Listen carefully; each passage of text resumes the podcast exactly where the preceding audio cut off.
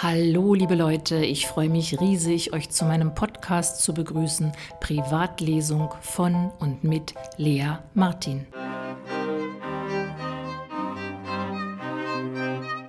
Allem Anfang wohnt ein Zauber inne. So dichtete Hermann Hesse über das, was die meisten Menschen lieben. Babys, Knospen, Anfänge, Premieren. In weniger gutem Ruf stehen Enden. Vorbei, dummes Wort, soll schon Goethe gesagt haben und jeden Abschied einen kleinen Tod genannt haben. Dabei gibt es Anfänge, die auf der Zielgeraden ins Unglück führen und Enden, die uns glücklich stimmen. Das Ende des Zweiten Weltkrieges, das Ende der DDR, das Ende einer unglücklichen Beziehung. Wenn wir Filme sehen oder ein Buch lesen, entscheidet das Ende maßgeblich über unsere Bewertung.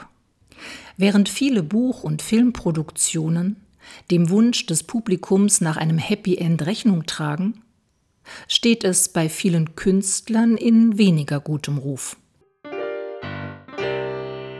Kurt Tucholsky bringt seine Kritik am filmischen Happy End in seinem Gedicht Danach auf den Punkt.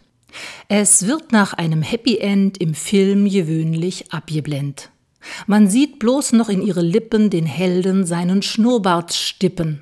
Da hat sie nun den Gentleman. Na und denn? Denn jen die beten brav ins Bett, na ja, das ist ja auch ganz nett, aber manchmal möcht man doch gern wissen, was tun sie, wenn sie sich nicht küssen. Die können ja doch nicht immer pennen. Na und denn? Denn säuselt im Kamin der Wind, dann kriegt det junge Paar ein Kind, dann kocht sie Milch, die Milch luft über, dann macht er Krach, dann wehnt sie drüber. Dann wollen sich beide jänzlich trennen. Na und denn? So geht das Gedicht weiter und fasst eine nicht besonders glückliche und von Armut geprägte Ehe zusammen, die in der letzten Strophe endet. Dann sind sie alt, der Sohn haut ab, der Olle macht nu auch bald schlapp, vergessen Kuss und Schnurrbartzeit, ach Menschenskind, wie liegt det weit. Wie der noch scharf auf Muttern war, det is schon beinahe nicht mehr wahr. Der olle Mann denkt so zurück, wat hat er nu von seinem Glück? Die Ehe war zum größten Teile verbrühte Milch und Langeweile. Und Darum wird beim Happy End im Film gewöhnlich abgeblendet. Kaum weniger hart geht 30 Jahre später der Schweizer Schriftsteller Kurt Marti mit dem filmischen Happy End ins Gericht. Seine gleichnamige Kurzgeschichte beginnt mit den Worten Sie umarmen sich und alles ist wieder gut. Das Wort Ende flimmert über ihrem Kuss.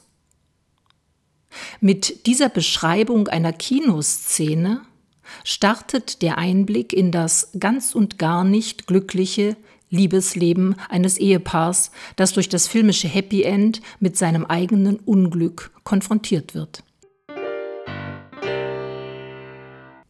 Worauf zielt ein Happy End ab?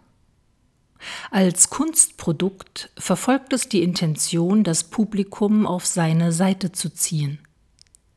Denn unser Hirn ist evolutionär so ausgelegt, dass es vor allem den Gipfel einer schmerzhaften oder lustvollen Episode abspeichert, sowie die Gefühle am Ende. Der misslungene Schluss einer Sinfonie kann im Rückblick 40 Minuten reinsten Musikgenusses ruinieren. Ein Scheidungskrieg lässt 30 leidlich glückliche Ehejahre verblassen. Je größer die Emotion, desto stabiler die synaptischen Verbindungen und desto hartnäckiger die Erinnerung. In einem Happy End werden unsere Wünsche erfüllt. Der Mörder ist gefasst, das Liebespaar hat sich gefunden, wir sind versöhnt mit der Welt. Ein Happy End erinnert daran, dass Glück möglich ist. Und sei es auch nur für einen Moment, denn nach dem Happy End geht es weiter. Das war mein Podcast zum Thema Happy End und auch mit dem Podcast geht es weiter. Nächstes Mal mit einem neuen Thema. Lasst euch überraschen, seid neugierig, seid dabei. Ich freue mich auf euch, eure Lea.